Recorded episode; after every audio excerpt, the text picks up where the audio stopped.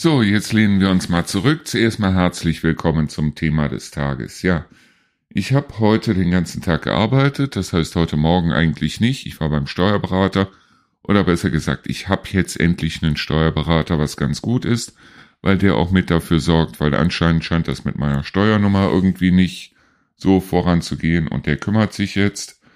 Was aber auch heißt, dass ich natürlich eine ganze Menge Geld verdienen muss, weil ich auch eine ganze Menge Geld abgeben muss. Aber was soll's? Irgendwie kriegen wir das Ganze schon hin. Dann habe ich unten die Bude sauber gemacht, weil morgen kriegen wir wieder Feriengäste in unserer Ferienwohnung. Und das Ganze heute bei Außentemperaturen von 28 Grad. Die haben wir im Moment gefühlt auch. Ich war gerade draußen, habe mir eine geraucht. Also die 28 Grad haben wir auf jeden Fall. Und ja, was gibt es zu heute zu sagen? Die nächsten Tage auf jeden Fall kriegen wir immer noch so um die ja, was kriegen wir? 23 Grad nur morgen, aber 26 am Freitag. Und Samstag, Sonntag wird richtig heftig mit 33 und 32 Grad. Also wir können uns auf einiges einstellen.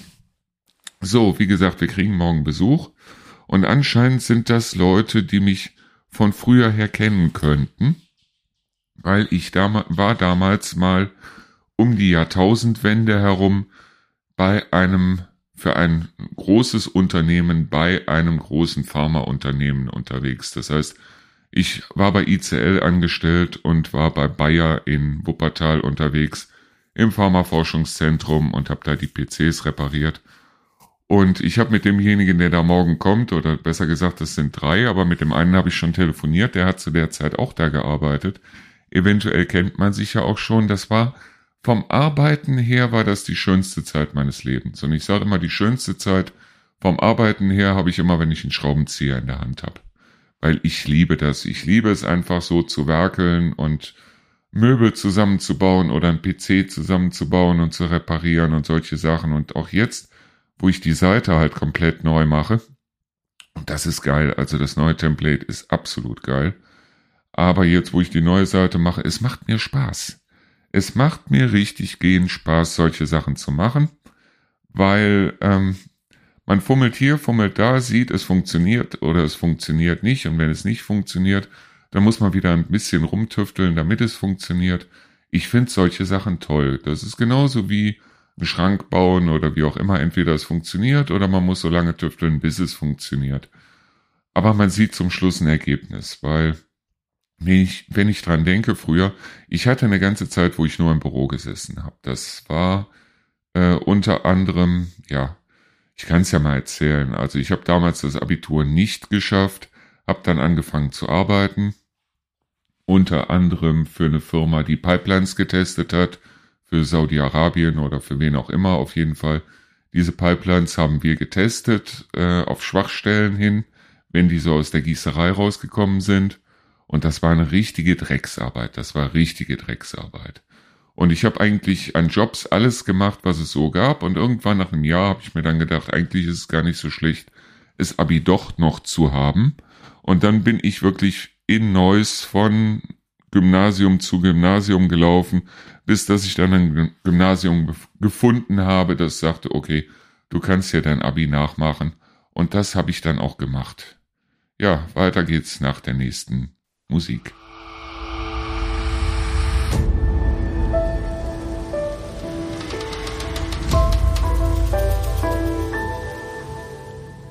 Ja, der Deal mit diesem Gymnasium war damals, dass ich also drei Monate auf diesem Gymnasium sein durfte. Und nach drei Monaten wurden mir halt Noten gegeben von den Lehrern. Und ich durfte in keinem Fach schlechter sein als drei. Und das war das erste Mal in meinem Leben, dass ich mich in der Schule richtig angestrengt habe. Ich habe mir richtig den Arsch aufgerissen. Und siehe da, ich habe es geschafft. Und ich habe dann auch nachher auf diesem Gymnasium mein Abitur gemacht. Zwar mit einer nichts, nicht nennenswerten Durchschnittsnote, aber ich habe mein Abi auf jeden Fall gemacht dort. Ja, und nach dem Abi habe ich mir überlegt, was machst du jetzt? Und hab mir dann gedacht, okay, ich habe mich immer für Mathematik interessiert. Ich war ja sowieso vorher auch auf einem mathematisch-naturwissenschaftlichen Gymnasium. Also habe ich angefangen, Mathe zu studieren, aber mehr halbherzig als ganzherzig. Das heißt, ich habe nebenbei gearbeitet. Ich habe jeden Nachmittag habe ich gearbeitet bei der Firma Vanilla. Ich weiß nicht, wem das noch was sagt. Da gab es damals doch diese bunten Hosen. Ich glaube, Vanilla gibt's heute immer noch, aber damals waren die halt für ihre bunten Hosen bekannt. Und bei der Firma habe ich gearbeitet, ich glaube anderthalb Jahre oder so. Und nachdem die keine Aushilfe mehr brauchten, habe ich dann rein durch Zufall jemanden von UPS kennengelernt und habe mich dann bei UPS beworben. Und zwar auch wieder fürs Büro. Und da habe ich halt bei UPS erst in der äh, Schadensregulierung gearbeitet, das heißt in der Versicherungsabteilung, auch wieder im Büro und habe dann äh, gewechselt in den Kundendienst, das heißt also am Telefon. Guten Tag, mein Name ist Erdner, was kann ich für Sie tun? So. Und das war eine geile Zeit. Das war eine absolut geile Zeit, weil ich habe halt damals, sag ich jetzt mal, das, das war so ein bisschen das Leben genießen. In der Uni war ich sowieso sehr selten und äh, Geld hatte ich durch die Arbeit bei UPS eigentlich immer in der Tasche. Und es war toll. Und irgendwann war es dann so, dass mir das Mathematikstudium überhaupt nichts mehr gegeben hat. Und das war auch genau die Zeit, in der UPS das Tracking-System eingeführt hat. Das heißt also, dass Kunden damals noch über, einen, über ein piepsendes Modem nachgucken konnten, wo ist ihr Paket. Und dieses Paket Nachverfolgungssystem habe ich mit eingeführt bei der UPS. Und zwar war das ganz einfach folgendes, dass mir nachgesagt wurde, Mensch, du studierst doch Mathematik, dann kennst du dich mit PCs aus. Ich habe immer fleißig genickt, aber ich hatte einen Amiga zu Hause, also keinen PC. Und dann hieß es, ja, aber wir müssen vorher noch ein Vorstellungsgespräch machen und da muss auf jeden Fall mit dazukommen und äh, aufgrund dessen habe ich mir dann meine erste PC Welt gekauft. Ich glaube, das war eine der ersten PC Welt Ausgaben, die überhaupt rausgekommen sind. Und habe mir die von vorne bis hinten durchgelesen. Ich habe mir nur die Fachbegriffe gemerkt, von dem Rest hatte ich eh keine Ahnung. Und ich habe ja bei UPS auch noch im Kundendienst, also am Telefon gesessen. Ich habe andere Leute ausgebildet am Telefon und ähm, bin dann in dieses Gespräch reingegangen und habe denen dann was erzählt von Microsoft Office. Das war damals noch die Version 6.0, glaube ich. Microsoft Office 6.0 mit Access 2.0. Damals gab es auch äh, noch solche Programme, so Coral Draw und ich habe denen was erzählt von relationalen Datenbanken und alles, was mir so irgendwie in den Sinn gekommen ist, was ich vorher gelesen habe. Und die fanden das so toll, weil die hatten selber keine Ahnung davon, dass ich diesen Job dann hatte. Und irgendwie habe ich mir dann überlegt, so, also du brauchst den Job erst gar nicht anzufangen, wenn du nicht selber zumindest einen PC zu Hause hast. Und jetzt flippen die Hunde aus. Also machen wir gleich weiter.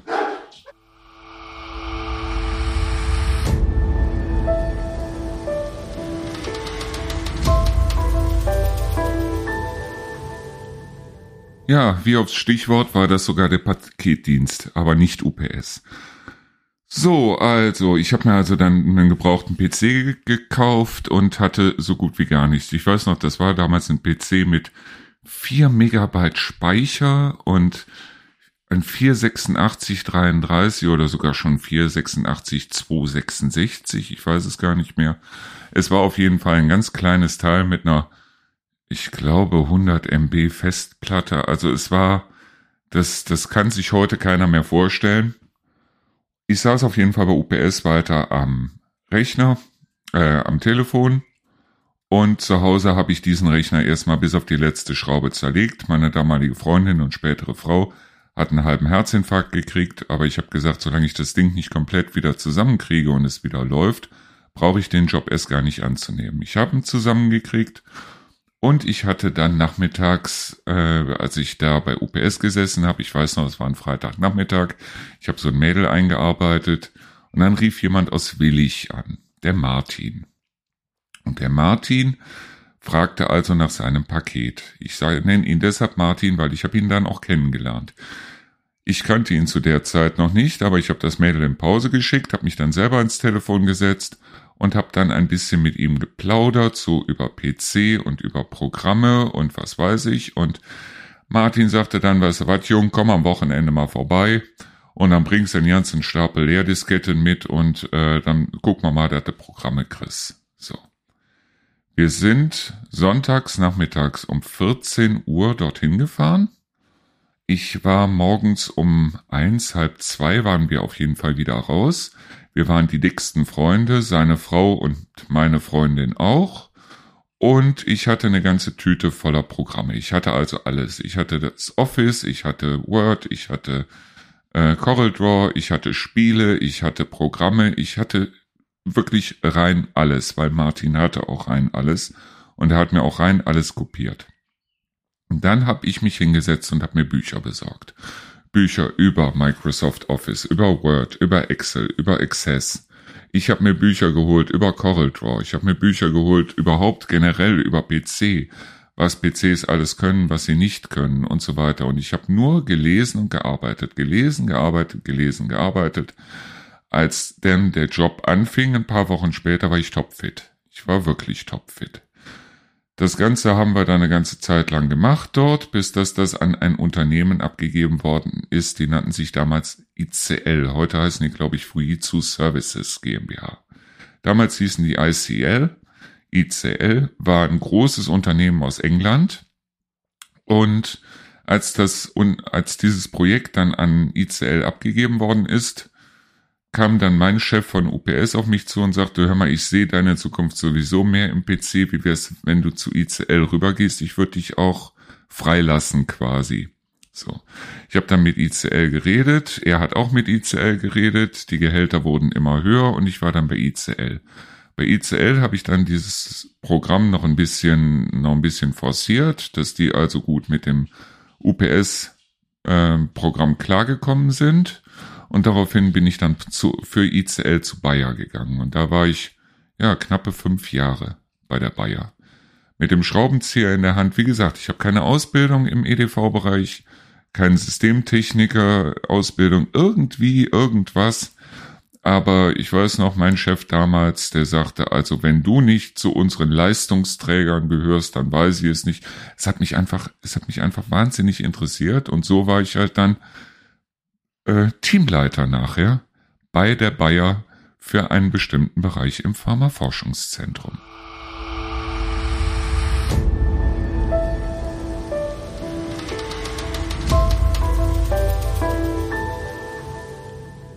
Bei der Bayer bin ich dann immer mehr in Kundenkontakt gekommen. Das heißt, ich bin dann auch in die Besprechungen mit reingeholt worden, wenn es also darum ging, auch äh, neue Serviceverträge zu besprechen und so weiter, bis ich dann irgendwann gesagt habe, hört mal Leute, ich bin hier nur ein Techniker und ich verdiene auch nur das Gehalt als Techniker und wenn ihr wollt, dass ich hier Vertrieb mache, das heißt also, dann gibt mir gefälligst, ups, jetzt bin ich schon wieder ans Mikro gekommen, dann gibt mir auch gefälligst äh, das entsprechende Gehalt. Und dann hatte ich mit dem Vertriebsleiter von der ICL in Deutschland ein Gespräch, habe ihm dann gesagt, so was ich so vorhätte und äh, er fand das wahnsinnig toll und dann nach fünf Jahren war ich halt bei der Bayer raus und hatte mein eigenes Büro in ähm, bei der ICL in Düsseldorf. Das heißt, ich hatte mein Büro, ich hatte ein Telefon, ich hatte eine Topfpflanze und ich hatte einen PC und ich hatte keine Ahnung. Weil Vertrieb ist um einiges mehr als einfach nur äh, das Telefon in die Hand zu nehmen, weil Vertrieb heißt ja auch den Leuten was zu verkaufen, was sie gegebenenfalls vielleicht nicht haben wollen oder von dem sie gar nicht wissen, dass sie es haben wollen. Und das sind solche Sachen, da ich selber jemand bin, ich mag so Leute wie Harald Schmidt zum Beispiel, der von sich aus sagte, ich mag Leute von sich aus nicht. Und ich bin auch so ein bisschen so. Das heißt, ich habe meine Liebe zu Menschen, habe ich eigentlich erst sehr spät entdeckt. Damals hatte ich sie noch nicht. Und irgendwie habe ich mich dann hingestellt und habe also alle Reisebüros oder besser Reiseunternehmen angerufen. Ich habe das erste angerufen und habe die gefragt, wie sieht's denn aus? Und äh, ich will euch gar nichts verkaufen, ich will es einfach nur verstehen. Also sagte derjenige am Telefon, weißt du was, ich habe sowieso gerade Zeit, komm vorbei und ich erklär's dir. Der hat mir dann diese Reisedinger erklärt, die Software, die die brauchen, Start Merlin und Amadeus und welche Probleme die damit haben und dass die Server in Hamburg stehen und nicht immer erreichbar sind und so weiter. Und sehr schnell hat man eine Lösung gefunden und sehr schnell hatte ich dann auch das zweite, dritte, vierte Reiseunternehmen mit dabei, weil ich da einfach nur noch anrufen musste und musste sagen, habt ihr auch die gleichen Probleme und was benutzt ihr überhaupt? Benutzt ihr das Programm oder das Programm? Und die fanden das alle super toll. Dann ist irgendwann über den Umweg von einer Schulung, von einer Vertriebsschulung, ist dann äh, Cisco Systems auf mich zugekommen. Und bei Cisco war ich sage und schreibe 18 Monate. Und das war ein Knochenjob. Das war ein absoluter Knochenjob. Das hat mit Vertrieb an sich nichts mehr zu tun, weil Cisco ist ein amerikanisches Unternehmen. Das heißt, man committet sich ständig. Es geht also nicht darum, so, ja, der Kunde, der unterschreibt schon, ob der nächste Woche oder übernächste Woche unterschreibt, ist eigentlich wurscht. Hauptsache der Kunde unterschreibt. Wie ich das heute auch immer sage, wenn ich also mich mit irgendjemandem zusammensetze bezüglich Radiowerbung und der sagt mir, ich unterschreibe das schon, dann unterschreibt er das. Und ob das jetzt morgen ist oder ob das nächste Woche ist, nein. Bei Cisco ist es vollkommen anders, wie bei jedem anderen amerikanischen Unternehmen auch. Man committet sich darauf, wie viel Geld macht man im nächsten Monat. Und ich hatte eine ganze Zeit lang wahnsinniges Glück. Das heißt, ich hatte einen Stapel an Kunden und die haben sowieso bestellt, so dass ich manch einen, der da nicht performt hat, wie man so schön sagt, aus der Patsche ziehen konnte. Leider war es so, als es bei mir dann nicht mehr so gut lief, hat mich keiner mehr aus der Patsche gezogen. Dazu kamen so zwei, drei Sachen, die intern sind, die ich auch nicht erzähle, so dass ich mich von Cisco getrennt habe auch mit einem schönen dicken Scheck in der Hand und habe dann gedacht, okay, du gehst nie wieder in den Vertrieb. Hab mich dann erstmal selbstständig gemacht im Bereich wiederum von PC-Technik.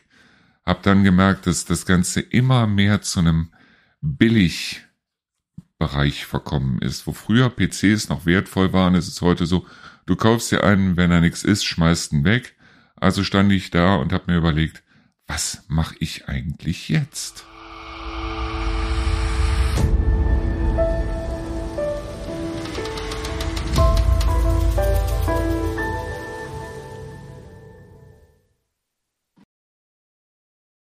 Also vom Geld her war die Zeit bei Cisco Systems geil. Also wir haben uns den Arsch abverdient.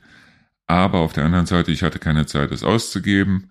Und obwohl eigentlich viel mehr ausgegeben worden ist, als wir überhaupt hatten.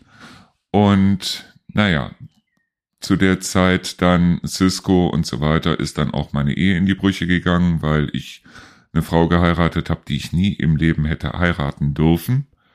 Und dazu kommt, dass ich einen Sohn hatte, der mir wahnsinnig wichtig war und der irgendwie bei der ganzen Sache so ein bisschen rückwärts runtergefallen ist.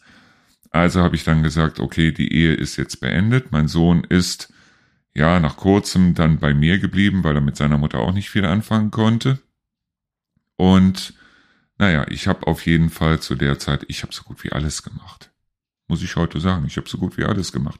Ich habe Internetseiten geschrieben, wer eine Internetseite brauchte. Ich habe eigentlich im Grunde genommen, wer einen PC brauchte, dem habe ich seinen PC zusammengebaut. Es ging immer weiter. Und deshalb weiß ich auch heute, es macht mir, also ich, ich weiß, wie es ist, ähm, 5.000, 6.000 Euro im Monat aufs Konto zu kriegen oder sogar noch mehr. Ich weiß auch, wie es ist, nichts auf dem Konto zu haben. Und ganz ehrlich, die Zeit, in der ich nichts auf dem Konto habe, muss ich im Nachhinein sagen, die war schöner als die Zeit mit dem vielen Geld auf dem Konto. Das klingt jetzt blöd, aber Geld macht nicht glücklich und sobald man ein gewisses Maß übersteigt, macht Geld sogar unglücklich. Weil in dem Moment, wo man sich vermeintlich vieles leisten kann, ist es so, dass das, was man sich leistet, nichts mehr wert ist. Und genau da liegt das Problem. Sobald es nichts mehr wert ist, macht es einem auch keinen Spaß mehr. Ich vergleiche das mal so ein bisschen mit der Musik.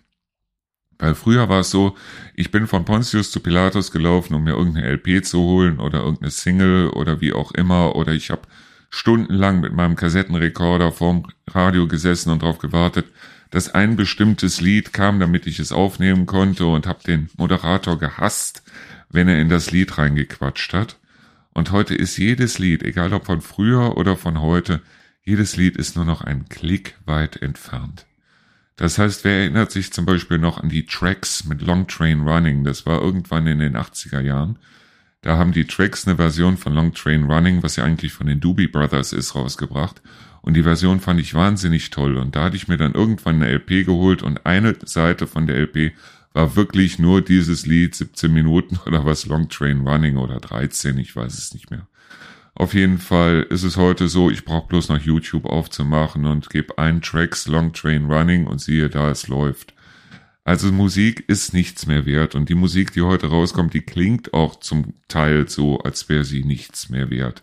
Das ist auch, glaube ich, mit einer der Gründe, weshalb Leute wie Sarah Connor oder so heute hingehen und ein und dieselbe LP wirklich 17 Mal als Deluxe und Deluxe Plus und hast du nicht gesehen und mit Sternchen und was weiß ich Edition rausbringen, weil sie vielleicht auf die CD noch zwei Stücke oder ein Stück zusätzlich draufgepackt haben, was ich absoluten Schwachsinn finde, dann lass es doch sein, dann bring die CDs gar nicht mehr raus, sondern geh einfach nur noch auf Tour und fertig, wenn dich das glücklicher macht. Aber so rum finde ich es einfach nur doof, wenn du von einer CD, von ein und derselben CD, ich weiß gar nicht mehr, wie die heißt, Herzschrittmacher, Herzschlag Kasper, ich weiß es nicht, auf jeden Fall von der CD gibt's mittlerweile, ich glaube, fünf oder sechs Versionen.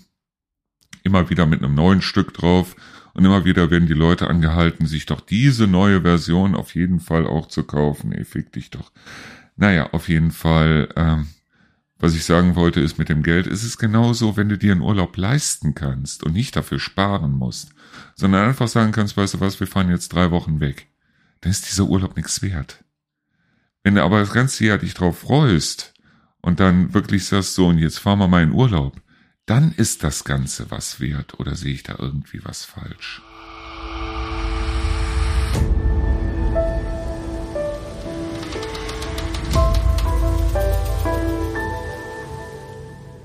Naja, auf jeden Fall, meine Ehe ist in die Brüche gegangen, was auch ganz gut war.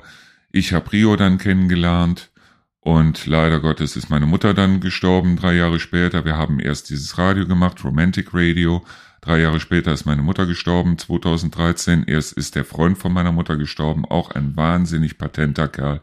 Ein super Typ, den ich wirklich heute noch vermisse, den Adi. Die ist eigentlich Adolf, der war aus dem Jahr, der ist im Jahr 1936 geboren und jetzt ratet mal, warum der Mann Adolf heißt. Er war auf jeden Fall kein Adolf in dem Sinne. Das war unser Adi und der Adi, der war großartig. Der war einfach nur großartig. Der ist an der Lungen, an Lungenkrebs gestorben, Anfang 2013, Ende 2013 ist meine Mutter dann ganz kurzfristig an einem Aneurysma gestorben. Das heißt, ich habe mich an einem Tag noch mit ihr zusammengesetzt. Am nächsten Tag war sie tot. Dann hatten wir die Häuser. Dann haben wir ein Haus verkauft. Also wir hatten zwei Häuser. Eins davon haben wir verkauft. Dann sind wir hingegangen und haben äh, erstmal so ein bisschen geguckt, was können wir alles machen. Dann haben wir den Garten umgeändert und so weiter, haben da einen Ruinengarten draus gemacht aus unserem Garten. Sind dann, ähm, ja, dann ist Lukas leider Gottes krank geworden, Ende 2016 oder im September 2016, im März 2017 ist er gestorben. Und ja, ich habe dann das Ruinengartenprojekt ein Jahr später gemacht. Ja, und dann haben wir das zweite Haus verkauft und hier sitzen wir nun in Deisel. Das ist eigentlich im Grunde genommen mein Weg. Und ja, es ist eigentlich, wenn ich das heute so sehe, ja, ich bin äh, felsenfest davon überzeugt, dieser Spruch, Gott lacht, während du planst. Ich glaube, das stimmt.